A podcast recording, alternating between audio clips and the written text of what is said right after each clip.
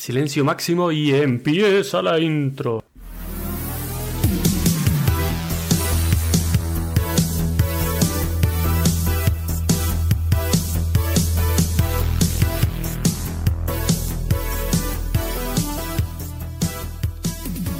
Hola, bienvenidos a un nuevo episodio de Bucle Infinito. Bucle infinito. A lo mejor tendremos que pensar en cambiar un poco la intro. Porque la gente que nos escucha, la- las dos personas que nos escuchan, las dos madres que nos escuchan, eh, tal vez se asustan un poco con las voces de fantasmas de fondo, ¿no? Pero también es Pues a mí me, a mí me gusta. Sí. ¿Te gusta? Bueno, está bien. A mí lo también. dejamos así, entonces. bueno, hoy somos pocos, pero los mejores. Estoy con siempre. Adri Ey, y estoy con Ricardo. Hola, ¿qué tal estáis, chicos? Ricardo, ¿dónde estás ahora? Pues de vuelta más allá del muro. He vuelto otra vez a Suecia después de Navidades y de veros y de tomarnos unas cervezas por ahí todos juntos. Y nada, es pasando importante. frío. Suecia en invierno, que no es, no es gracioso. No, no, la No, verdad no, es que no. no. Hace un, un poquito de rasca. o sea, ahora mismo, ¿a cuánto estáis? Eh, menos 3, menos 4. Hace menos que el año pasado, o sea, menos frío. Pero creo que la semana que viene ya baja a menos 10, menos 15. Así. La verdad es que no está mal para ser ahí, pero si ya está en menos, es suficiente. Bueno, si podéis freír un huevo en la calle casi. Ayer puse las cervezas de las cervezas a congelar en, en el balcón, no tengo más. Ahora, es- Perfecto, eso es funciona cierto, claro. Es verdad. O sea, tú piénsalo, el, el congelador está a menos 4, menos 5 grados, ¿no? Claro, y la nevera, pues a ver, tampoco te cabe todo en el congelador, así que hay una, un enfriador rápido para tomar las cervezas con los amigos por aquí. Y luego la calefacción, ¿cómo la haces? Como el tío este que hizo que mina bitcoins. Ah, mina bitcoins. Estoy aprendiendo a hablar, perdón. Mina bitcoins y con el calor que generan usa de calefacción. ¿Estás haciendo eso? Eh, no, no, ya lo de los bitcoins se me queda un poquito, un poquito lejos. Ya eso está súper minado. Ya no hay sitio para más.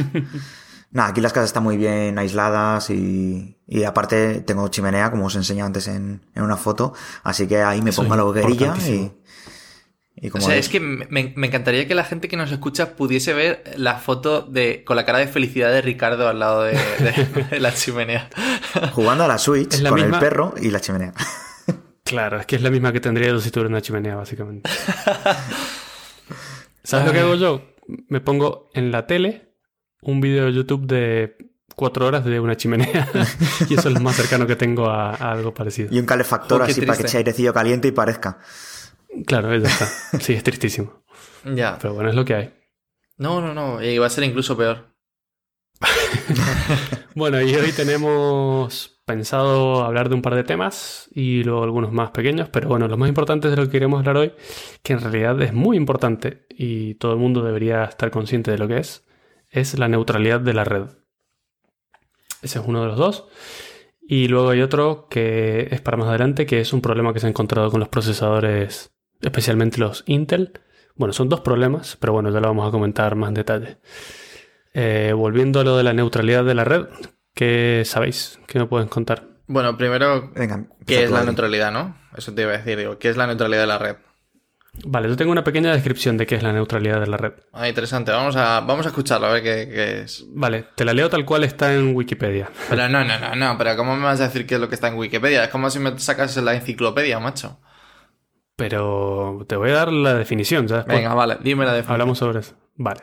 Es el principio por el cual los proveedores de servicios de Internet y los gobiernos que la regulan deben tratar a todo el tráfico de datos que transita por la red de igual forma indiscriminadamente, sin cobrar a los usuarios una tarifa dependiendo del contenido, la página web, la plataforma o la aplicación a la que se acceda. Vale. Eh, bueno, y esto también eh, incluye un poco más adelante a tampoco te pueden discriminar por tipo de dispositivo que utilices para acceder a la red. Vale. Que tiene, Vale, tiene vale, vale. ¿Cómo, cómo lo decimos con palabras? Eso es lo que te iba a decir. En el, en el mundo mundano, ¿cómo, cómo, ¿cómo me explicaríais eso? Vale, yo creo que lo que quiere decir esto es que una vez que yo estoy conectado a Internet, el- mi proveedor de datos, y por dar un ejemplo podría ser Vodafone, Movistar o cualquiera, Por no hacer tiene que darme... Sí, sí. Pip, ahora vamos a eliminar los nombres. Eh, tiene que darme eh, un tráfico igualitario hacia cualquier sitio web al que yo me conecto, cualquier servidor. Es decir, si me conecto a Netflix, se tiene que ver igual de rápido que si me conecto a YouTube. No me pueden limitar uno por otro. Vale, eh, es un poco ¿Estamos de difícil. Sí, pero es un poco difícil Sí, lo que estás explicando para es el eso. usuario, para el usuario normal. Para el usuario que no conoce las redes, eh, entiende que hay páginas que van más lentas y páginas que van más rápidas. Entonces, para él, eh, lo que acabas de decir tampoco tiene demasiado sentido, creo yo. Tienes razón. Eh, ¿Cómo lo ponemos para que A sea ver. más fácil de entender? A ver, Yo os diría, pues, que cuando tú pagas por el derecho de acceder a, a conectarte a Internet a través de tu móvil o de tu conexión ADSL de casa, eh, la privacidad eh, y eh, igualitaria, por así decirlo, a cualquier conexión que quieras hacer. Es decir, que no puedan discriminar eh, o no puedan ralentizar ciertas conexiones dependiendo de a dónde te conectes, lo cual supondría que ellos podrían pedir un pago extra si te quieres conectar a la misma velocidad a cualquier sitio. Exacto, de eso se trata ahora todo el problema que ha habido en estos días. Eh, Aún así, A ver, o sea, Adri. dice- yo te- o sea, es que creo que lo más. eh, o sea, es decir, si nosotros dos, por ejemplo, a Matías y a mí, eh, te- o sea, por ejemplo, tenemos contratada la misma. eh, porque estamos en Madrid, tenemos contratado al mismo proveedor. Creo que lo más. y la misma velocidad. Creo que lo más fácil para entender es que a ninguno de los dos nos podrían. Eh, mejor dicho, por ejemplo, imaginemos que tenemos dos proveedores distintos, que esto es más fácil de entender. sí, Eh, a ninguno de los dos, tanto si accedemos por las redes del otro, nos podrían ralentizar el tráfico eh, a ciertas zonas, a ciertas páginas web. Es decir, que si, por ejemplo, eh, bueno, existen redes en Internet en- de proveedores, pues es muy tonto. Es decir, si yo voy a YouTube, pues accedo por la red de Movistar. Entonces, si yo soy Vodafone, Movistar no querría darme un servicio, eh, pues el 100% del servicio, porque eso se lo reserva a sus clientes. Pues Vodafone no puede hacer eso debido a la naturalidad de la red. La- eh, o sea, es decir, que si tú siendo Vodafone podrías acceder a través de esa red con igual garantía que un, que un cliente Movistar. claro, y es que además yo siendo Vodafone, si quisiera, podría no darte acceso a la página de Movistar directamente. ¿Por qué? Porque es. creo que es mi competencia y quiero eliminarla. Entonces, a todos mis clientes de Vodafone no les permito entrar a Movistar. Eso violaría la regla de la neutralidad de la red, ¿correcto? Exacto. Vale. eh, bueno, creo, creo que queda un poco claro. La verdad es que neutralidad de la red simplemente es dar posibilidad hacia todas las páginas web a las que te quieras conectar y el máximo de velocidad que tienes contratada, básicamente. Sin que te ni que es. te lo modifiquen ni que te lo ralenticen, básicamente. Así es. Vale. Esto era como una idea eh, generalizada en Internet eh, hace tiempo. Eh, inicialmente era como un código de guerra, básicamente era. Todo el mundo lo respeta, pero porque es de sentido común. Pero algunos proveedores, como el tan odiado Comcast en Estados Unidos, empezó a ralentizar la velocidad de Netflix en el 2010 o así. Eh, y el problema es que Netflix tuvo que empezar a pagar más dinero al proveedor para que la gente pudiera ver su contenido, porque si no estaba cargando, cada vez que querían ver una serie o lo que sea, se pasaba el tiempo cargando y no podía verla de corrido.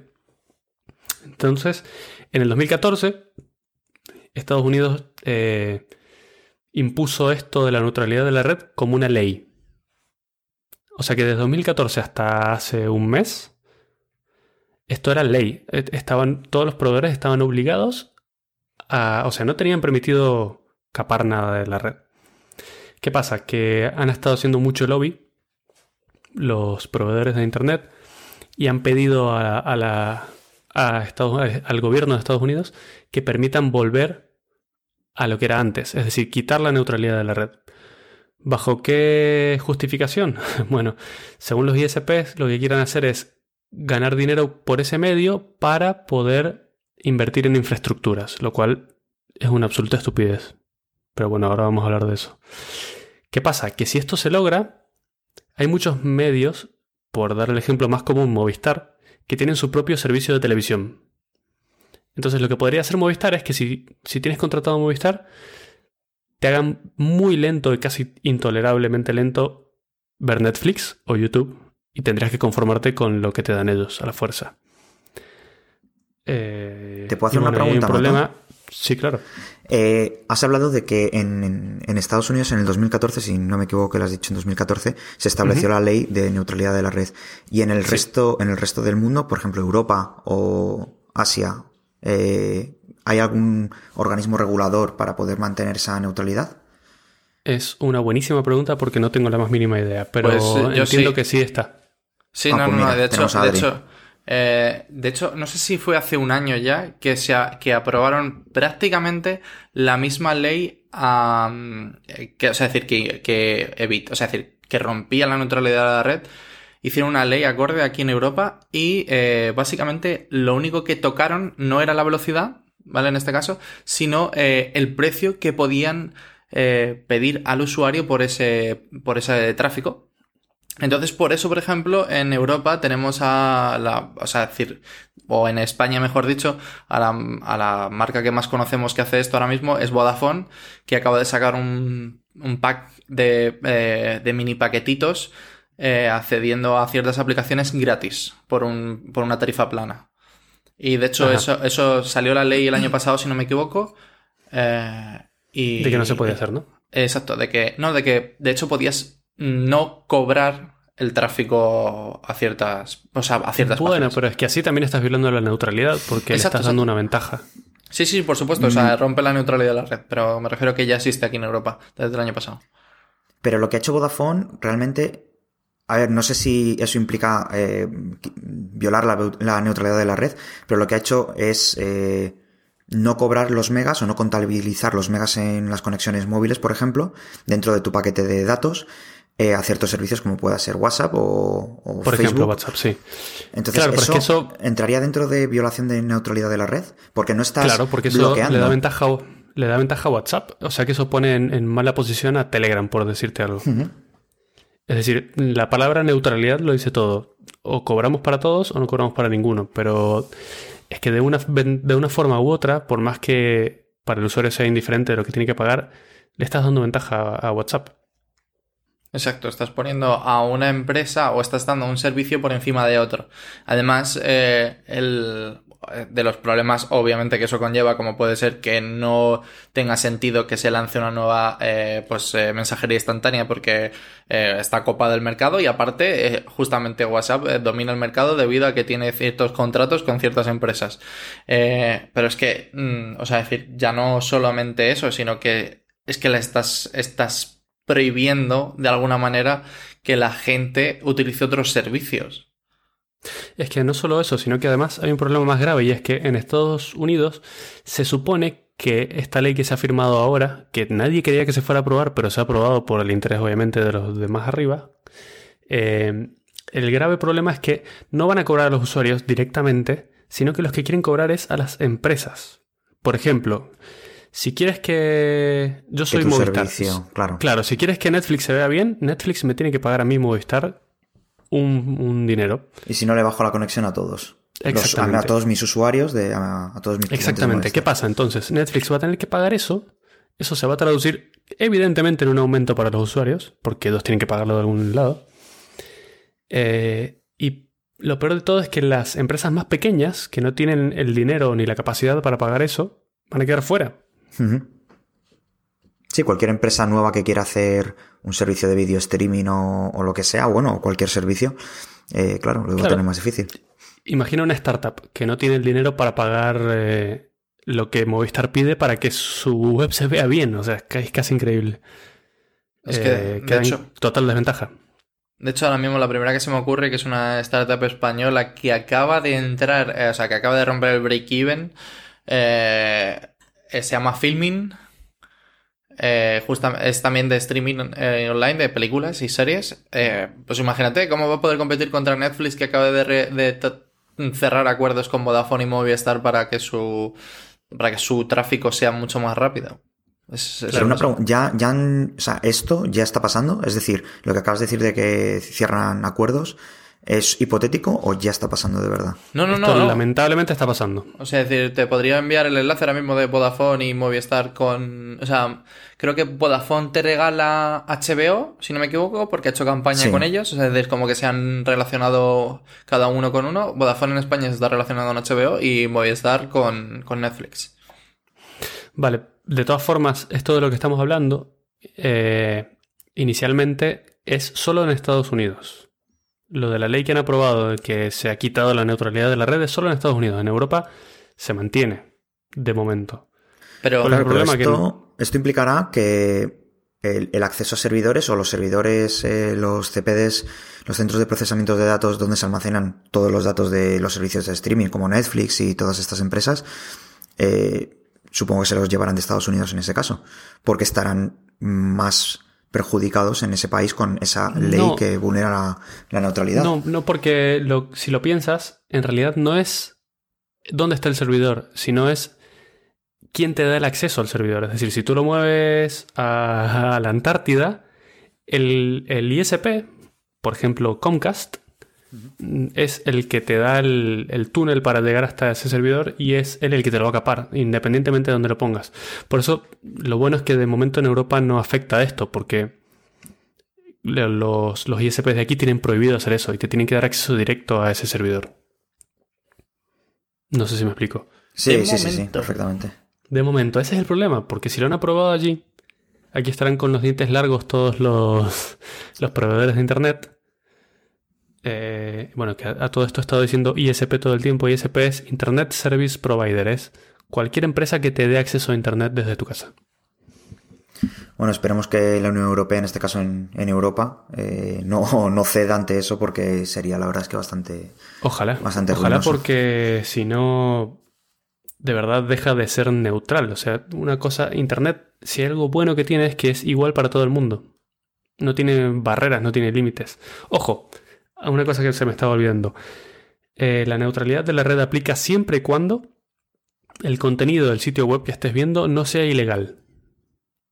¿A qué me refiero? Que si tienes una página en la que puedes descargar películas, por ejemplo, ilegalmente, esa página puede ser anulada directamente por el prestador de servicio de Internet. Pero eso, eso que acabas de decir no es ilegal. lo siento, pero no es ilegal. Como que no, de Pirate Bay o cualquier sitio de torrents. Eso lo, eso ¿Que- lo siento mucho, pero ilegal? ahora mismo en España no es ilegal. El tener una página que muestre enlaces. Es decir, tú no De puedes hecho- proveer las películas, pero sí puedes, vamos, legalmente, si no recuerdo mal, puedes proveer los enlaces y que el usuario se la descargue si lo considera. Pero no puede Claro. alojar las películas él mismo. No, Exacto. Ni subirlas. Es de hecho, el, Eso es. O sea, decir, el Código de Propiedad Intelectual de España dice que el delito se comete cuando compartes la película, pero tú Al la subirlo, compartes. básicamente. Claro, exacto, exacto, justo, es el subirlo. El subirlo es el, el delito. O sea, Bueno, yo- a lo mejor he elegido un mal ejemplo, pero por ejemplo, imagínate sí, pero una bueno, esa web que vende página- drogas online. Exacto. Como Silk Road, por ejemplo. Claro, claro, una cosa así. Te veo muy puesto, ¿eh, Adri? ¿eh? Se conoce todas las webs ilegales. Exacto. Vamos a seguir. ¿Cómo se llamaba el documental de Silk Road? Que así lo recomendamos. Oh, ah, no me acuerdo. Internet aún. eh, bueno, en Netflix hay un documental sobre la Internet profunda que se llama. eh, que es, es muy recomendable. Cuando nos acordemos del nombre lo decimos. Sí, porque no me acuerdo, la verdad. Pero bueno, Silk Road viene de, de Ruta de la Seda y que, y que básicamente el nombre viene de ahí y se refiere a- al tráfico, o sea, decir, al mercado negro en Internet. Sí, en realidad el tío que lo creó estaba en contra de cualquier tipo de restricción. Y lo que quería era es un mercado libre absoluto. El problema es que como, como somos humanos, se desvirtuó y se vendían muchas drogas, armas ilegales, bueno, armas en general. Eh, de hecho, podías contratar a un asesino a sueldo para que mate a alguien que no, que no te caiga muy bien Ah, bien. por ese medio. ¿Ves? Y luego vamos a perder todo esto por la neutralidad de la red. Es que... Con lo bien que nos viene. Exacto. Eh, no, a ver, es decir, tiene. De hecho, para mí, yo tengo una teoría conspiranoica con respecto a esto, porque, mm, a ver, una de las cosas que dicen los proveedores de Internet eh, allí, y la excusa que se ha utilizado para, para aprobar esta ley, que por cierto se ha aprobado 3 a 2 o sea, es una comisión, la FCC, que es la comisión de, redes de allí. O sea, ¿cómo puedes aprobar una ley tan, eh, no sé, o sea, decir, con tanta... Tan peleada, tan exacto, ¿no? Eh, con, un voto a favor más que otro. Pero bueno, dejando eso de lado... Dime. Antes, antes, de que te cambies de tema, es... Eh, se han firmado peticiones por usuarios de todo el mundo, miles de millones de peticiones, y la FCC ha dicho que no va a tener en cuenta la opinión de los usuarios en este tema.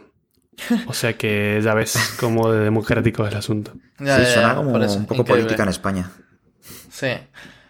Y, o sea, bueno, eh, eso, aparte de que esto, bueno, se ha aprobado así como se ha aprobado, y encima lo que dices tú, em, es, es, que tienen parte de razón los proveedores de Internet.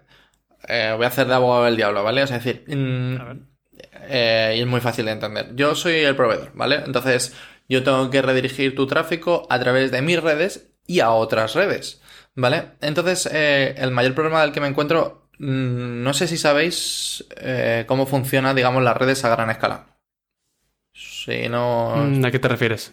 Eh, las redes, o sea, es decir, en los, los, ISPs, digamos, que dan servicio lo que se conoce como la última milla. Es decir, sí. dan servicio desde unas grandes redes que hay de Internet, ¿vale? Hasta tu casa. ¿vale? Entonces, pues eso, los ISPs pues tienen esa red que está cerca de tu casa, ¿vale? Las grandes redes de Internet, es decir, pertenecen a, diversas compañías. Entonces, cuando un paquete tuyo necesita llegar, por ejemplo, a Estados Unidos, transita por muchas redes. Puede ser que parte de esas redes pertenezcan a tu proveedor de Internet y otras que no. Entonces, tu proveedor, por cada paquete que llega, que pasa por las otras redes, está pagando a esas empresas. ¿Vale? Entonces, ellos lo que dicen es, yo estoy gastando muchísimo dinero, a ver que al final estos eh, proveedores tienen eh, también muchas redes y por tanto al final el dinero va y vuelve. Pero bueno, dicen, su excusa es que están gastando mucho dinero en enrutar, que es lo que se conoce, ese tráfico para llegar a ciertas webs. Y entonces lo que me interesa es capar de alguna manera ese tráfico y redirigirlo a través de mis redes, que pueden ser un viaje mucho más largo, pero son mis redes y por tanto no estoy pagando y el tráfico es más lento. Esa es la excusa que dan y que en principio es por la que se ha aceptado esto. Es decir, que en principio ellos se, mm, comprometen a construir esas redes para acceder a todos los lugares y que no, y que no pase nada. Ese ahí se mantenga me estás Diciendo, me estás diciendo que los ISPs eh, no están ganando el suficiente dinero. Eso es lo que me estás diciendo. O sea que esa es su excusa. A, ver, o sea, decir, mm, yo no sé cómo exactamente cuánto se paga. Exacto, yo me imagino que es eso. Pero eh, te refiero, me refiero que esa es la excusa que han dado y que, se, y que puede ser eh, bastante razonable entenderla. Es decir, estás pagando prácticamente, imagínate, si Movistar no tuviera en redes fuera de España, que sabemos que las tienen, pero bueno, imaginemos que no las tienen. España en realidad es un país muy pequeño eh, y, prácticamente todo el tráfico del mundo, eh, la mayor parte se redirige al, a Estados Unidos, ya sea a una costa u otra. Entonces, el problema está... es tan grave que... Claro, entonces el problema está en que eh, está gastando, mm, en este caso, si Movistar no tuviera esa red, estaría gastando muchísimo dinero en redirigir tu tráfico siempre a Netflix. y, no, y no hay manera de que lo recupere, ¿sabes? Entonces, pero recuperarlo yo creo que lo recupera, ¿eh? no te preocupes. Sí, sí, sí, es que ese es el problema, que no es que les vaya mal y que estén a punto de quebrar por este problema. No, no, no, por supuesto. En realidad yo creo que creo que viene por otro lado. Sí. lo haces bien, ¿eh? Lo haces bien, Adri. Sí. Eh, pero me refiero a que esa ha sido la excusa. Entonces, si les das este margen, quizás lo que pueden hacer es expandir sus redes y eh, dar servicios más baratos al usuario final. ¿Por qué? Porque yo te podría redirigir, si yo veo que mi público accede normalmente a Netflix y yo no tengo esa red, lo que puedo hacer es eh, ralentizar el tráfico y empezar a, comprar, o sea, perdón, a mm, fabricar mi red eh, hacia Netflix. Cuando es mía, ya no tendré que pagar por ello. Ok, hasta ahí estamos bien. Vale. Pero yo tengo una pregunta. Yo soy Netflix. ¿Por qué tengo que pagarte a ti, Movistar, para que mejores tus redes? No, no, no. ¿Qué culpa tengo de tus problemas? A, ver, en principio, no, tú no me pagarías a mí. Sí, sí, sí, sí, la neutralidad. El problema este que hay ahora es lo que te acabo de comentar. A ver, pero Son las, porque... las empresas las que deberían pagar al proveedor de internet Por para supuesto. que el acceso sea libre. A ver, eso es lo que seguramente pase a, a corto plazo. ¿Por qué? Porque eh, dado esto, ¿vale? O sea, digamos, si entiendes el problema, que es lo que ha parecido que ha entendido la FCC, ha entendido el problema de que yo estoy pagando muchísima pasta por, pasar, por enrutar el tráfico, pues entonces tú me das acceso a, a manejar ese tráfico como yo quiera. A continuación, entendiendo ese problema, eh, claro, eh, yo voy a empezar a crear mis redes, pero tú quieres, como empresa, o sea, decir, Netflix en este caso, que tu tráfico siga yendo más rápido. Entonces, el que me va a pagar ese tráfico eh, va a ser Netflix, ¿sabes? Es decir, que lo voy, a, lo voy a seguir enrutando por el mismo sitio mientras yo genero mis redes, pero pagando Netflix. Es, es ahí donde... Oye, ahí es donde está mi... Casi se me apaga el ordenador. esto, esto de las actualizaciones, qué, qué dolor. Oh, claro, claro, con cuidado. Eh, bueno, pero es que, claro, esto no puede terminar bien, básicamente. Exacto, no, no, no, hay, hay muchísimos... No va a ningún lugar bueno. Eh, aparte de eso, o sea, yo tengo mi teoría conspiranoica de que esto, eh, pues nos van a hacer la cama. O sea, es decir, primero, con, con todo lo que hemos dicho, primero lo que va a pasar es, eh, obviamente, como te está pagando el tráfico Netflix, eh, efectivamente van a bajar los precios del mercado. Es decir, que Internet, que en Estados Unidos está en torno a unos 100 dólares, que es bastante caro para mi gusto, eh, va a empezar a costar 50 dólares, 30 dólares, cosas así. O sea, realmente barato. Entonces el, ¿De verdad el lo crees? público en general... Sí, sí, sí, sí, sí, estoy segurísimo. El público en general lo va a aceptar muy bien. Van a decir, oh, eh, al final lo de la neutralidad de la red no va a ser para tanto. ¿Vale? O sea, el problema que van a tener por detrás van a ser las empresas grandes como de servicios en Internet como puede ser Google, Amazon, eh, eh, Netflix, eh, HBO, o sea, en general todo esto. Y a continuación, cobra, sí, pero el problema está en que el público final está contentísimo. Eh, te van a empezar a capar sitios de internet. Sí, sin duda. Sí, Claro, sin ese que es el problema. cuenta. O sea, cualquier, cualquier nueva página, cualquier eh, nuevo proveedor de un servicio eh, virtual o, o tienda que quiera tener su, página, su, su tienda virtual, aunque sea física, eh, va a estar limitada y no Eh, va a claro, estar en las mismas condiciones. ¿Y sabes qué pasa? Que eso elimina competencia para los más grandes. O sea, los, que, los más grandes son los que más ventaja tienen. Es como... como Pagan más y funciona listo. como el resto del mundo. Lo bueno de Internet es que no funcionaba como el resto del mundo. Claro, Eso pero es. eso ha, ha durado 20, 25 años y bueno, hasta aquí parece que ha llegado. ¿Cómo te crees que ha salido Facebook? ¿De la habitación de un chico en su universidad que no tenía ninguna... no tenía acceso ni, ni te aseguro que no pagaban a, a Comcast para que su web funcione ni nada? Es, eh, Bueno, pagaba Es lo bueno que a tenía la- Internet. O sea, pagaba a esto, a Harvard, ¿sabes? O sea, que tampoco estaba el chaval ahí, eh, ¿sabes? Que lo, lo- lo dices Sí. como si el tío tuviese una mano delante y otra detrás. pobrecillo. Sí, sí, sí, que solo iba a Harvard. más ahora. No, pero, Bueno. pero, pero bueno, sí que es cierto que, que se va a generar una discriminación y eh, una situación que va a ser muy comprometida para, para todos, incluso de poder eh, redirigir datos a ciertos servidores o, o, vamos, eh, se va a entrar en un juego muy peligroso. No hay ningún usuario de Internet en el mundo que se beneficie con, este, con esta ley. Usuarios Ninguno. no, Ninguno. empresas todas. Empresas, empresas Bueno, no tampoco todas, las grandes. Es que no, al no, final. las grandes, las grandes, por eso. Es que eso, es eso terrible, quería decir. Pero cómo, pero cómo no se van a O sea, decir, a ver, yo me. O sea, sigo haciendo abogado del diablo. Porque me parece que, que es más fácil hacer de diablo en este caso. ¿Cómo nos van a beneficiar si les estoy bajando el precio, mato? O sea, decir, vamos a ver, es decir, Es que a mí no me lo. Si, me- si me vas a dar a mitad de precio, la mitad del contenido no me interesa. Bueno, ya, pero porque Claro. tú eres de los que no, no cojo Netflix y HBO porque quiero ver todo en una única plataforma y me lo descargo todo. Eh, o sea, no, no, no, o sea, me refiero, pero es que para el usuario final, para el usuario de teléfono móvil, para el usuario de internet en casa, eh, se está viendo su tarifa reducida.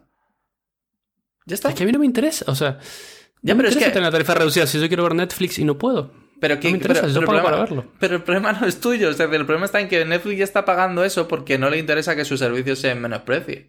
Entonces, Vamos a hacer una encuesta con nuestros 7 millones de oyentes. Vale, exacto, por favor, y la que no- encuesta sería: ¿estás dispuesto a pagar menos por tener menos contenido de internet, por tener internet capada. ¿Quién te va a decir que sí? No, no, no, cuidado. O sea, decir que. Porque no tienes internet capada. O sea, decir. Bueno, eh, vale. em, vamos, a hacer, vamos a hacer la siguiente pregunta. Si te parece bien. Eh, vamos a poner una encuesta incluso en Twitter y todo, ¿eh? Para, para hacerlo profesional. ¿Qué te parece la siguiente pregunta? ¿Estarías dispuesto a pagar la mitad de tu tarifa, pero accediendo al 85% del contenido que accedes normalmente? Yo ¿Te te diría que no. Vale, es una buena pregunta. Yo te respondo sin pensarlo en absolutamente nada que no. Exacto. Yo sé que vosotros dos no, pero, pero vamos a verlo. O sea, es decir, porque creo que es una pregunta bastante razonable. Sí, sí, puede ser una pregunta que te haga un, un ISP. Eh, otra, otra cuestión que, que afirman los ISPs es, ok, pero la gente es libre de elegir cualquiera. Es decir, si no te gusta Movistar, te vas a Vodafone. Pero eso no es la realidad, porque como todo el mundo sabe, no todas las empresas llegan a todas las partes de- del mundo. Es decir, eh, donde tengas tu casa, llegan una o dos. Y no tienes mucha capacidad de elección. Y aunque la tuvieras, si todas tienen algo capado en función de sus intereses, tampoco lo quieres. O sea, yo quiero Exacto. todo. Yo quiero Al lo final, Yo quiero todo. al final te va a pasar lo que estabas diciendo tú antes, Adri, de, de Mato, de que, pues, que quiere el contenido de Netflix, de HBO, que los, los quiere todos. Ahora, o sea, se va a conseguir eso. Si eh, Movistar tiene una- eh, un acuerdo, imagínate, con Netflix, y solamente vas a poder ver Netflix en España de una forma normal con Movistar. Si eres de Vodafone, Netflix no te va a ir bien. No va a tener suficiente ancho de banda y demás. Al final, ¿qué vas a tener? ¿Dos líneas en casa? Una para Claro, ver Netflix, está. Otra para ver HBO. lo mismo. O sea, ¿qué, qué, qué vas a hacer? Eh, te digo eso como te digo, vale, Google tiene un acuerdo con, con Movistar. Por ejemplo, es un ejemplo. Eh, ¿Qué pasa? ¿Todos los usuarios de Vodafone van a tener que usar otro buscador? Pero O existe si otra, usar, ¿sabes? bueno, tiene, sí, bueno, tienes el de Microsoft, tienes, eh, sigue estando Oh. creo que Yahoo. Pero bueno, el tema, eh, ¿qué vas a coger? ¿Qué vas a coger? ¿Vas a, vas a tener que contratar varios eh, ISPs o varios Internet Service Provider para poder, eh, si quieres usar Google, pero eh, también quieres usar Netflix? ¿Sabes lo que te quiero decir? No, no, O pues sea, sí, extremo, uno tiene pero lo- Netflix lo, y el otro ilustra tiene perfectamente.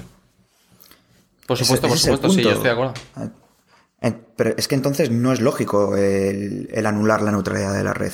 Porque al final lo que estás consiguiendo es eh, eh, un perjuicio para el usuario final.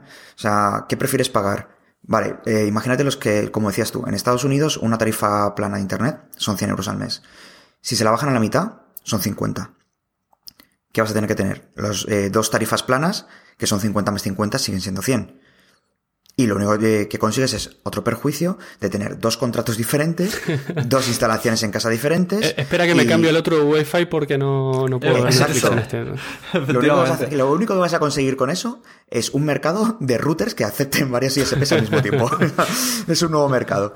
Pero, a Pero ver, aparte de eso, Claro, es una medida que no. Si me dijeras que, que le viene bien a la mitad de los usuarios y le viene mal a la otra mitad, tal vez es discutible. Pero es que ningún usuario, ni uno solo se beneficia de esto. Ni uno.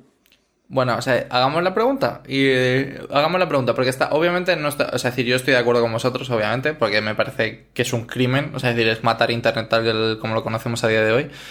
Pero. Pero creo que mm, el, ah, o sea, nos sorprendería la respuesta que tendríamos a la encuesta de eh, serías, o sea, ¿aceptarías la mitad de tu internet por 85, por el 85% del contenido? Creo Sí, sinceramente que creo que nos sorprendería. sí, sí, la podemos hacer la pregunta. Sí. A ver qué, qué Y bueno, y contesta la gente, lado, nuestros dos hay- oyentes. Sí, va a ser- va a salir 50-50. Por otro lado, hay gente que está hablando ya de, de crear una nueva Internet. Y es lo que va a pasar, tarde o temprano. si pasa todo esto, lo- el único problema que veo ahora mismo, y creo que coincidiréis, es que ahora mismo el único, la, única forma que tenemos para poder conectarnos a Internet son los, eh, los proveedores de Internet. Valga la redundancia. O sea, en, en España, pues, bueno, las operadoras, en definitiva. Si se crease un nuevo Internet, necesitaríamos un nuevo modo de poder acceder a ese nuevo Internet que no fuera a través de las operadoras, para que la, neutralidad de la, la neutralidad de la red Se no se volviese a ver afectada. Bueno, pero bueno, puede ser una red distribuida. No lo sé. Algo nuevo se puede inventar. Tal una vez. es- una es red distribuida sobre internet, ¿no? Sí, sí, sí, exacto. No, Con bueno, pero a sitios lo mejor pirata donde un- puedes un- comprar drogas y, y Sí, sicarios. señor. Sí, señor. no, a lo mejor es un paso adelante. A lo mejor es la, la evolución de Internet. Pero bueno, vamos a ver Sí, no, qué- está claro. A ver, la, la moraleja de todo esto es que en Estados Unidos lo lograron hacer. Contra todo pronóstico, eh, no sé si la gente, todo el mundo que no viva dentro de una caja, habrá visto más de un cartel diciendo vota no a la neutralidad de la red en los últimos dos o tres meses. Y la Se verdad es que... Y se ha votado sí. Se ha votado sí. Eh, la moraleja es, si esto llega a pasar en el resto del mundo, hay que votar que no. Y si se vota que sí, se termina Internet, básicamente, tal y como la conocemos. Va a estar regulada y controlada más de lo que debería estar. Efectivamente. Pero bueno. Eh, y con eso creo que podemos cerrar un poco el tema para no hacerlo muy largo. Hmm, Y podemos hablar de algún otro, ¿no? Sí. Sí, sí, sí. Eh, El siguiente tema que habías propuesto. Sí, habíamos dicho que podemos hablar también de, de otra cosa bastante grave que ha habido en, lo- en las últimas semanas, creo, no hace ni un mes. Eh, de, de un problema que han encontrado unos investigadores de Google que afecta a la gran mayoría de procesadores y no solo de ordenadores, sino también de móviles y de casi de una tostadora, si quisieras. Eh, Sí, cualquier, cualquier que esté basado en la misma arquitectura. Sí, sí, sí, sí, tal cual. Y el problema es que han encontrado una forma de que un programa normal, de hecho, una página web, pueda leer información que está almacenada en la memoria en un sector de la memoria que es teóricamente protegido. ¿Y qué significa esto? Mm, Vamos a, a explayarnos un poco más. Em, todos los ordenadores tienen dos tipos de memoria. Una es una memoria que se llama caché, que está dentro del propio procesador, y otra es una memoria RAM, que es una memoria un poco más lenta pero con más capacidad. ¿Cuál es el problema? Que ambas de estas memorias tienen un sector protegido. Ese sector es en el que se almacenan todos los datos. Eh, Temporalmente. Claro, se almacenan temporalmente, pero son datos privados importantes, como por decirte un ejemplo, la contraseña de tu Wi-Fi. ¿Qué pasa? Que a ese, a ese sector de la memoria solo tiene acceso el sistema operativo, ya sea Windows, ya sea Linux, ya sea Mac. Eh, con este problema que han encontrado en el procesador, cualquier programa puede acceder a esa parte de la memoria, cuando no debería. ¿Y cuál es el problema grave aquí? Que esto no se puede solucionar muy fácilmente. O sea, la solución real es cambiar los procesadores a nivel de hardware, es decir, tirar el que tienes y comprar uno nuevo. Exacto. Pero primero, pero a- a- primero tendrían que cambiar la arquitectura. ¿eh? O sea que es un problema Sí. bastante grave. Y hablando de la arquitectura, ahora vamos a explicar cómo funciona esto que he estado leyendo un poco al respecto. Esto lo descubrió un equipo que se llama Project Zero de Google y descubrió dos problemas. Esto fue el día 1 de junio del 2017. Es decir, hace seis meses lo han descubierto. Eh, cuando descubrieron estos problemas, dieron aviso a todos los fabricantes de procesadores eh, lo más rápido que, pudieron, obviamente manteniendo en total secreto el problema que había, para que nadie lo pueda explotar. Eh, el CEO de Intel vendió la mitad de sus acciones ese día cuando se enteró. Todas las posibles. Todas Todas las que podía vender. vender siendo CEO. Claro. Eh, no se le ha visto el plumero ahí al hombre, ¿eh? No, que qué, favor. qué huevos. Qué huevos. Bueno, ahora estaba en un juicio este hombre. A Porque, ver, tonto no es, pero. Claro, evidentemente. Pero, Pero es que es, una, es un problema gravísimo, es una movida muy, muy jodida. Porque esto afecta a muchísimas cosas. Te puedo dar un ejemplo muy simple. Tú tienes tu servidor en Amazon, Amazon Web Services. Estás corriendo tu servidor ahí. Tu servidor en realidad es una máquina virtual, no es un servidor real. Está dentro de un servidor junto con un montón de otros servidores. Si otro servidor está en la misma máquina física que la tuya, puede leer la memoria eh, física, literalmente, y robarte los datos de tu servidor, datos privados. A ver, Eso a nivel grande. o sea, es decir, tengo ¿Y que, tengo que matizar un pelín. Porque lo Por estás favor. pintando muy crítico y.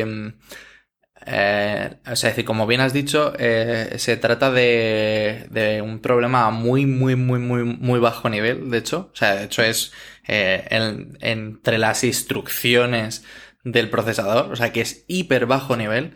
Y normalmente la mayor parte, o sea, por, por no asustar ahí a la gente que parece que estás hablando del coco, eh, la mayor parte... Teman.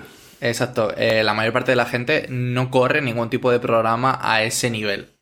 Es decir, que no es fácil en un ordenador mm, de sobremesa encontrarse este problema. Es cierto que se puede, que puede pasar, pero no, es fácil. a ver, realmente... Puedes hacer una página web y la página web puede leer tu memoria.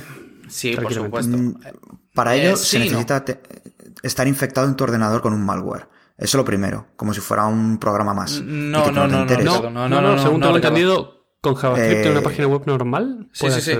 Ricardo, el Google, Google la semana pasada deshabilitó el... A ver, hay, hay ciertas APIs, ¿vale? O sea, hay ciertas APIs de programación que permiten acceder a muy bajo nivel. Y por ejemplo, Google la semana pasada, creo que fue la semana pasada o la semana anterior, desactivó el API de performance del navegador, es decir, un API que permite leer cómo de, cómo de rápido va la página. La desactivó porque tenía problemas a ese nivel. Porque tenía problemas de que podía inyectar instrucciones. Claro, pero, es que yo sé lo que dice Ricardo. No lo hemos dicho bien porque se han descubierto dos problemas a la misma vez. Hay uno que se llama Meltdown, que es este del que estamos hablando, el acceso a, la, a los registros privados o protegidos de la memoria. Y luego hay otro que se llama Spectre, que es una aplicación que supongo que será lo que dice Ricardo, que puede leer la memoria de otras aplicaciones que sí tienen acceso a esa memoria. Son dos problemas distintos. En, en la primera, el Meltdown, con acceder a una página web, ya pueden leer lo que tengas en tu memoria RAM. Y si en tu memoria bueno, en la parte protegida de tu memoria. Y si en tu memoria tienes la contraseña de tu Wi-Fi o de tu Facebook o de tu correo, la pueden leer. Y luego con Spectre, sí tienes que tener una aplicación como un malware, pero, Pero es que ahí, hay una cosa que, si no me equivoco, eh, os estáis equivocando en una cosilla solo. Que para poder eh, leer la memoria hay que ejecutar código. Ese código eh, se puede ejecutar desde una página web porque lo estás ejecutando desde una aplicación que es un navegador que ya lo tienes instalado. Sí, eso ese, es, ese es el, ese es el, claro, ese es el punto. o sea, para poder, para poder acceder a la memoria eh, protegida, en este caso, con este fallo de arquitectura que, que se tiene, se tiene que hacer a través de un programa instalado en tu ordenador. Es decir, si un JavaScript se está, o sea, no se está ejecutando, perdón, voy a reformular la frase. Si tú estás visitando una página web que no está ejecutando un JavaScript de forma local, que no necesita ejecución eh, en la máquina local, no tiene por, o sea, no, no puede leer tu, la, tu memoria o la parte protegida de la memoria. En el momento que se ejecuta un JavaScript malicioso en tu ordenador, o un JavaScript porque se necesita ejecución de procesación, de procesamiento en local, hay, en ese momento sí, pero esa es la diferencia. Es decir, es un programa que, como tiene acceso a ejecución dentro de tu CPU en local, puede llegar a hacer eso. Por eso, por, eso era complicado. exacto. Por eso me parecía que, era... lo exactamente. Por eso me parecía que era complicado que, que el problema se, se, joder, se mitificase de esa manera, ¿no? De, oh Dios mío, es que nos pueden estar leyendo las contraseñas ahora mismo, mientras estamos hablando. No, a ver, no, es un, problema serio. Pero es, difícil de reproducir. O sea, ya lo han dicho, que no es un ataque sencillo como puede ser otro tipo de ataque. No es sencillo porque además esa memoria protegida es pequeña y limitada. Y justo deberías tener tu contraseña justo en ese momento dentro de esa memoria porque la has usado hace muy poco. Eso es verdad. Pero, pero bueno, que es un riesgo y, que está en la arquitectura de los procesadores y que no se puede solucionar es inevitable. ¿Qué pasa? Voy a, voy a contar un poco de dónde viene y por qué sucede. Hay una cosa, eh, no sé si lo habéis notado, pero cuando nosotros éramos más pequeños, los ordenadores aumentaban su velocidad de procesadores mm, cada vez que comprabas un año, un, cada año aumentaba la velocidad. Y desde hace cuánto? 5 o 6 años no pasan de 2,7, 3 GHz los procesadores. Eso es por una limitación física. No es que no quieran, es que no pueden. Eh, porque la limitación física en realidad, para simplificarlo muchísimo, es que para aumentar la velocidad del, reloj del procesador, necesitan mover más electrones de un punto al otro. Mover electrones tiene, eh, como cualquier cosa de la física en el mundo, fricción y eso genera muchísimo calor.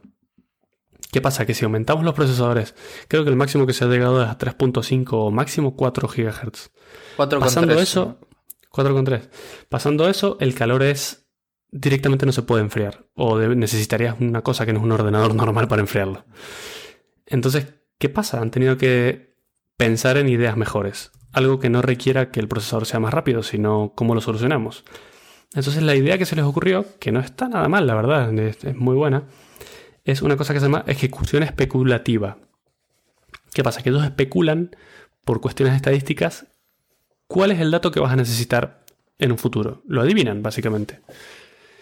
Entonces se adelantan un paso a lo que creen que vas a pedir al procesador y lo procesa él en su tiempo libre. Entonces cuando se lo pides ya lo tiene procesado, no tiene que hacer el trabajo. Hasta ahí está muy bien. Con eso han logrado hacer los procesadores muchísimo más rápidos.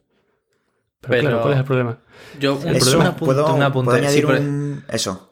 Dale, dale tú, Adri. Vale, Luego ya... eh, un apunte, Mato. El especulativo no fue a posterior, ¿eh? Es decir, de hecho, el especulativo la, es, eh, fue una de las primeras fases que, tuvo, que tuvieron Intel.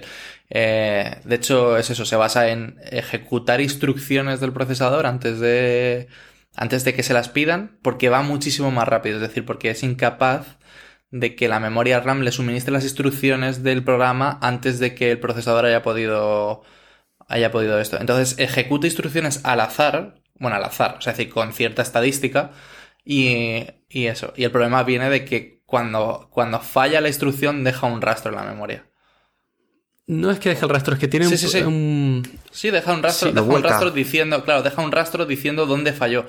Entonces el problema está en que el, la siguiente, o sea, como se ataca el problema, el exploit que viene es eh, poniendo instrucciones justamente allí, en ese, en ese punto. Entonces en- eh, das, das a entender que el programa es legítimo y te incorporas a la ejecución de un programa externo. Claro. Eso problema- y que realmente el resultado de esas operaciones eh, predictivas, el resultado que generan, se van almacenando en, en la caché. Es. Y, Y se puede leer. este, claro, este, este problema de Meltdown y de, y de Spectre, eh, lo que se aprovechan es de eso, de los resultados obtenidos de forma predictiva eh, a esos accesos, eh, acceden a la, a la caché intermedia del procesador para poder leerlos.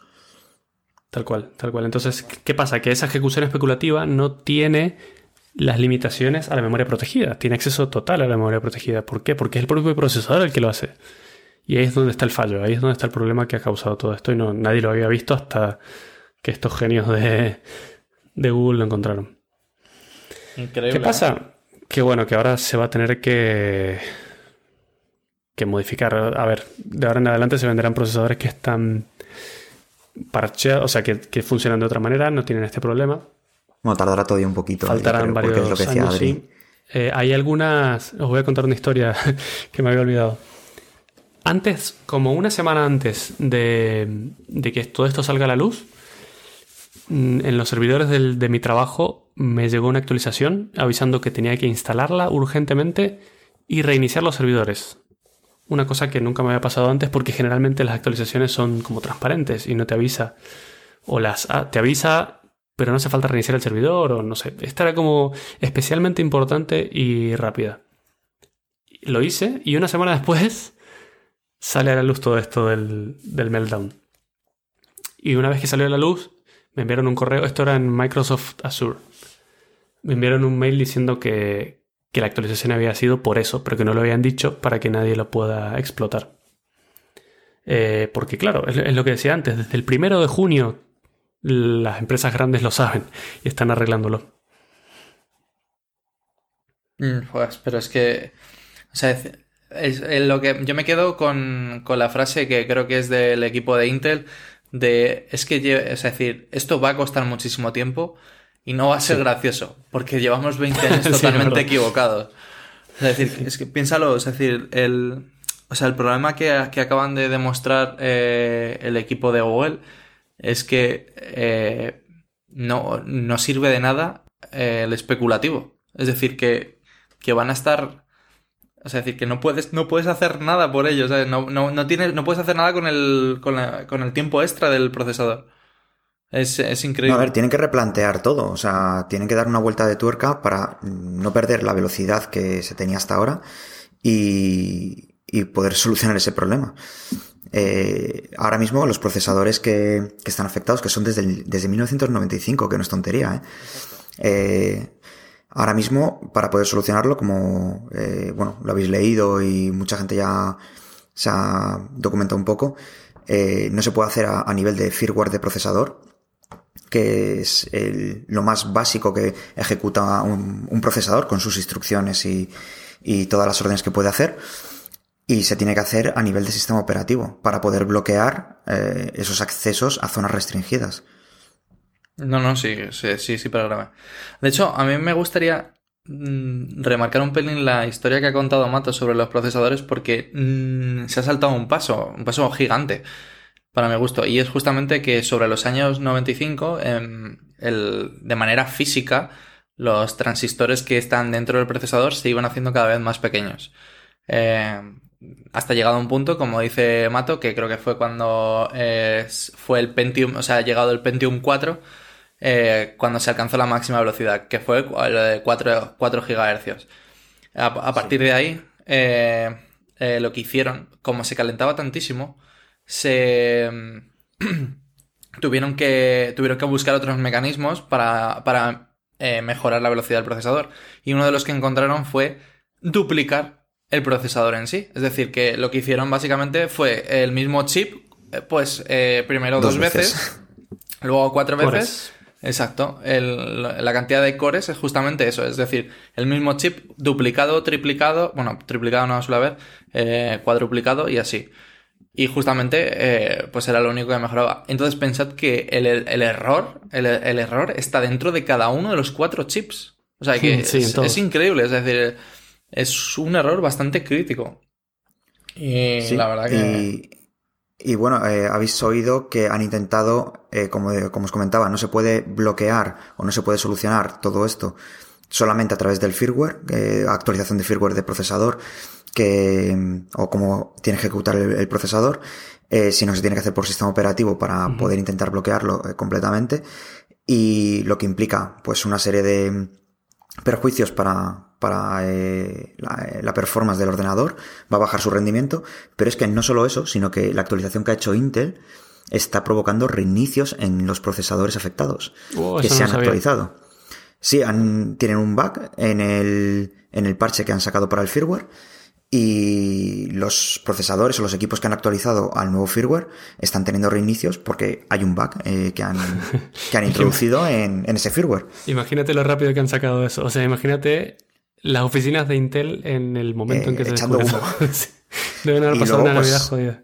De hecho, ahora con el bug han, eh, han avisado a todos los fabricantes que paren inmediatamente de actualizar equipos con el nuevo firmware porque literalmente o sea, se reinician. Claro. Esto para, para la gente que nos está escuchando y para nosotros y para todo el mundo se traduce en que tu ordenador, tu móvil y la mayoría de cosas que usan un procesador van a funcionar un poco más lentas. Porque la única forma que han encontrado es anular este, esta ejecución especulativa desde algunas partes. A Esto se traduce literalmente en un- una reducción de la performance de entre 5 y 30% del procesador. Que sepas, que sepas que en un ordenador de sobremesa eh, han hecho estadísticas y cero prácticamente, ¿eh? Porque básicamente... Sí, no lo vas a notar, no lo vas a notar. Porque, no, no, me refiero que en un ordenador de sobremesa no tenemos eh, programas que ejecuten a tan bajo nivel. Es así, es así de fácil. Es decir, que no hay programas que estén eh, ejecutando instrucciones prácticamente en ensamblador. Entonces no hay, no hay ningún tipo de problema con ello. Eh, pero donde, donde de verdad se ha notado y donde yo me imagino a Amazon eh, bastante cabreado Uf. es que Amazon tiene un Amazon Web Services, es decir, que tiene prácticamente, eh, pues no sé, será como el 30% a lo mejor de las páginas de internet están alojadas en Amazon.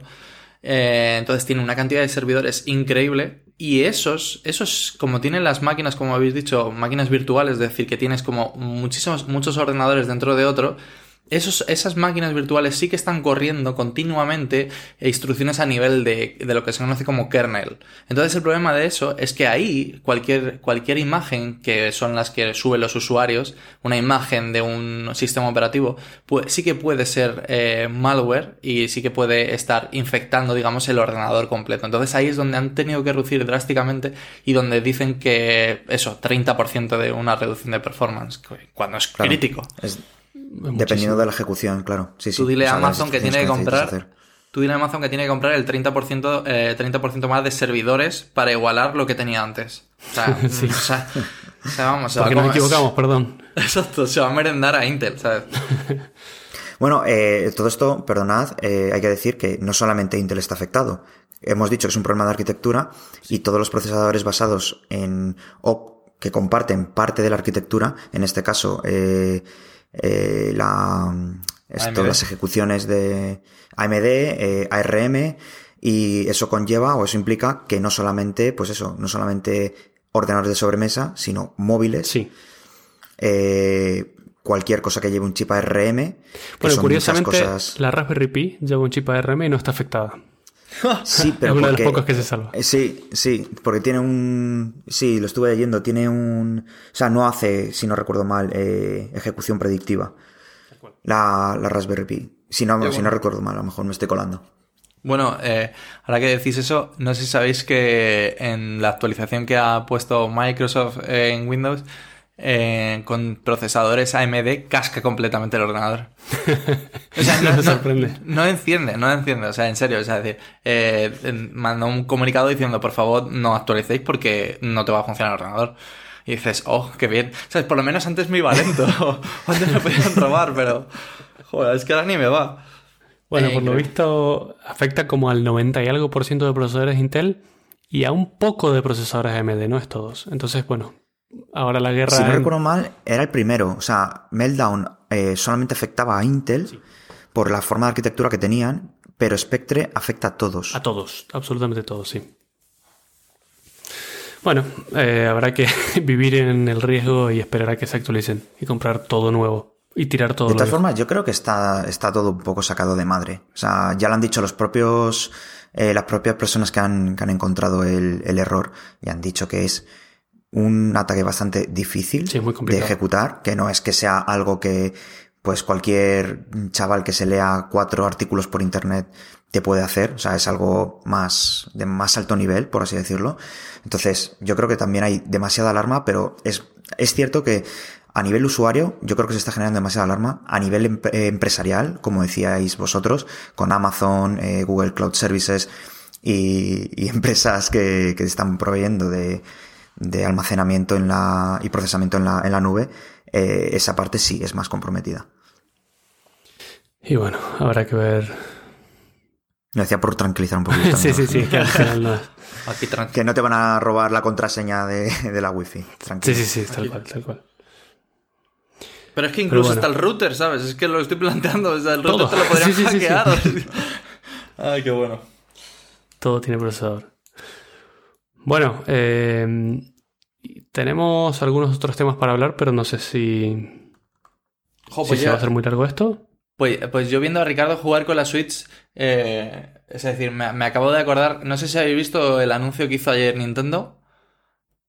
No, no lo habéis visto. Ah, no muy bueno. Eh, el de Nintendo Labos. Sí, sí, sí, sí, sí. Es muy Sí. bueno. eh. El de la- las cajas de cartón y cosas de cartón. ¿no? Exacto, es genial, Sí. ¿eh? ¿No lo habéis visto? Es... Cuéntanos. Sí, sí, sí. Venga, Cuenta, dale, cuenta. Ricardo, que tú eres más Nintendero. o como se diga los No, pero, fans de. Nintendo. O sea, no sé, es que me ha parecido, me ha parecido genial. Es decir, lo, lo único que van a hacer es, eh, bueno, eh, prácticamente toda clase de instrumentos con cajas de cartón. Eh, por supuesto, le han añadido pues gomas, eh, engranajes, etcétera, para que puedas hacer cualquier clase de instrumento y entonces eh, venden juegos ad hoc junto con estos instrumentos.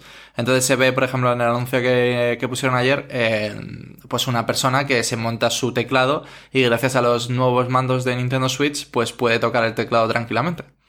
Así que Claro, Ricardo, la- tu la- frustración está ya casi fuera de ella. Por fin. Exacto, por fin voy a fin. poder tener acceso a un piano de verdad. Perfecto, de cartón. Sin gastarme una pasta de cartón. que probablemente cueste una pasta en cualquier caso. De hecho, sorprendentemente, claro, ya ayer eh, con mi total desconocimiento decía, jo, pues me parece una idea cojonuda. Digo, la verdad que esta clase de instrumentos por de cartón valdrán un, un pijo. Eh, bueno, pues resulta que el pack de que hay eh, está entre 80 y 60 euros, entre 60 y 80 euros. O sea que un ¿En poquito de cartón caro. Sí, sí, un poquito de cartón caro, Y pero claro. bueno. Porque Bueno, literalmente es cartón, no es más que eso. Tú No, no, que es cartón. Switch. Van a sacar. Aquí van a sacar, vamos, no copias, sino moldes, pero vamos. De hecho, no jodas, empezar es, es que nosotros es ahora cartón. Es que es cartón doblado. O sea, es que no. Lo único que tienes que razón, comprar es el ¿eh? juego, pero. Exacto, pero el juego cuesta normalmente, no sé cuánto cuestan los juegos de Nintendo Switch, creo que unos 45 o 50 euros. ¿no? 50. Sí. Claro, joder, pues te 50, compras el 50 juego algo. y te enviamos los cartones por 10. ¿Sabes? En vez de te, te ahorras, te ahorras 20 o 30 euros. Bueno, no está Es que, joder, me parece una pasada. No había visto los precios, la verdad. O sea, me parecía una idea chula. Que sale un niño jugando a los Transformers con una mochila y no sé qué. O sea, me parece una idea buena. Eh, pero 80 euros, en serio, por los cartones. Claro, Bueno, es un poco exagerado. mm. Bueno, a ver, que sí, que lleva sus gomas, como tú dices. A ver, o sea, joder. justamente el de, el de que se ve como eres, no sé si es Mazinger Z Transformer, no sé exactamente qué es, pero eh, Sí, es es como que tienes una mochila y entonces como que los puños que lanzas eh, tienen un tope eh, y entonces haces fuerza y con eso eh, es con lo que se mueve al final el mando en el juego, creo que es. Eh, a ver, ese por lo menos, quieras que no, tiene un sistema complejo de, de poleas y tal, y dices, bueno, vale, ahí lo llevas.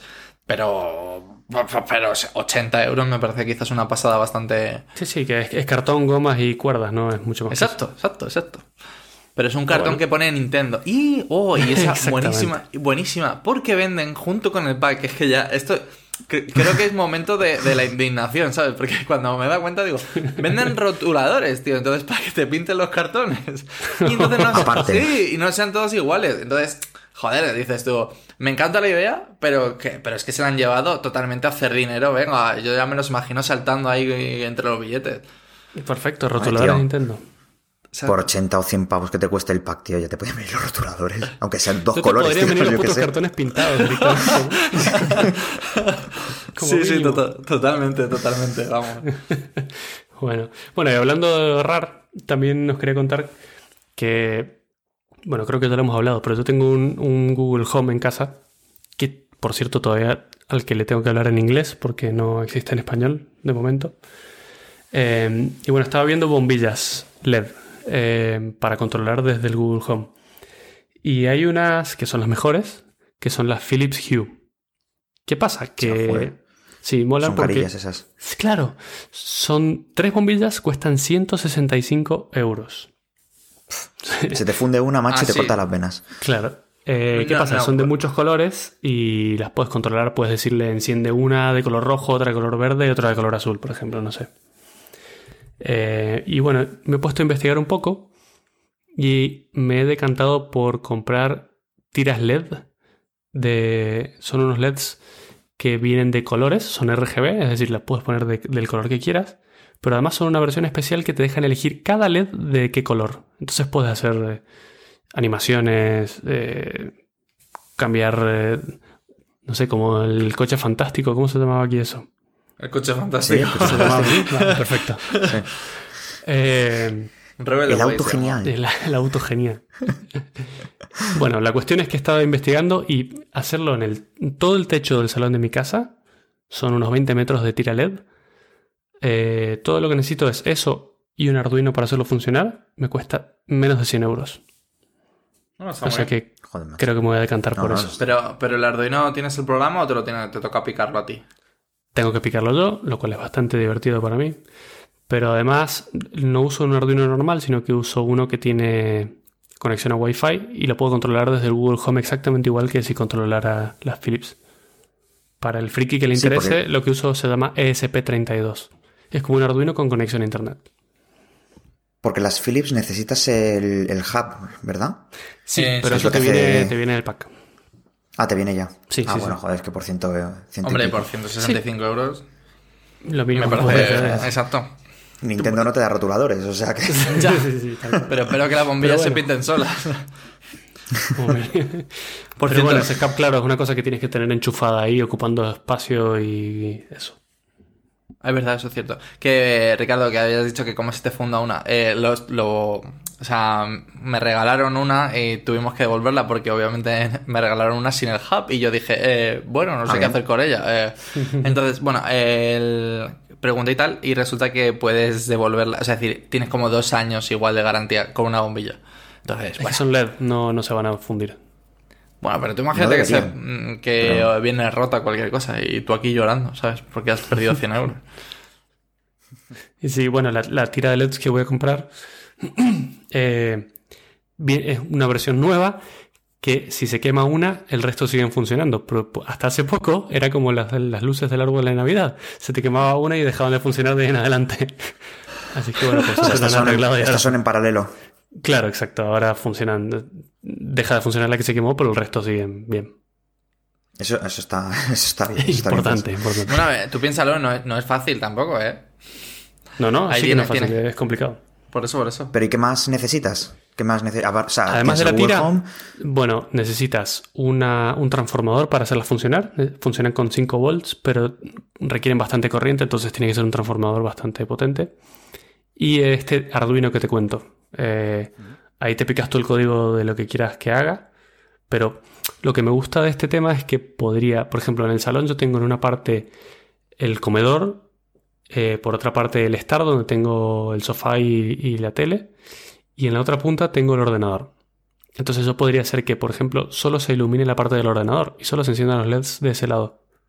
Y luego solo la parte del comedor o toda o que lo que sea. Te lo puedes programar como quieras. Es lo bueno que tiene. Eso sí me gusta. la verdad es que mola. Sí, sí. No, no Eh, es nada mala idea. Sí, sí, sí, cuando lo tenga yo quiero verlo. Perfecto. Va a faltar algún tiempo, pero os, os cuento cuando lo tenga. Perfecto. Bueno, Qué creo que suficiente. me he ¿no? quedado. Sí. Sí, ¿eh? una horita no está No mal. está nada mal, no está nada mal. bueno, ojalá nos, no hayamos cansado de la gente que nos escucha. Eh, como siempre, tenemos las redes sociales.